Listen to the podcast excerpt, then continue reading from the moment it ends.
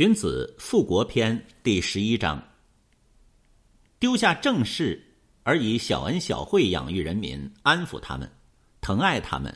冬天为他们准备稠粥，夏天为他们准备瓜果和麦粥，来骗取一时的赞誉。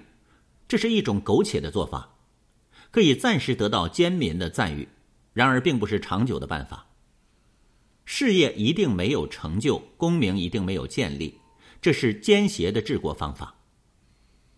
忙乱的抢时间，强迫人民从事劳动，促进生产，提高功效，不管百姓的毁誉，不在乎丧失民心，事业有了进展，而百姓却怨恨他，这又是一种不可做的苟且偏激的做法，其结果是败坏堕落，反而一定没有功效。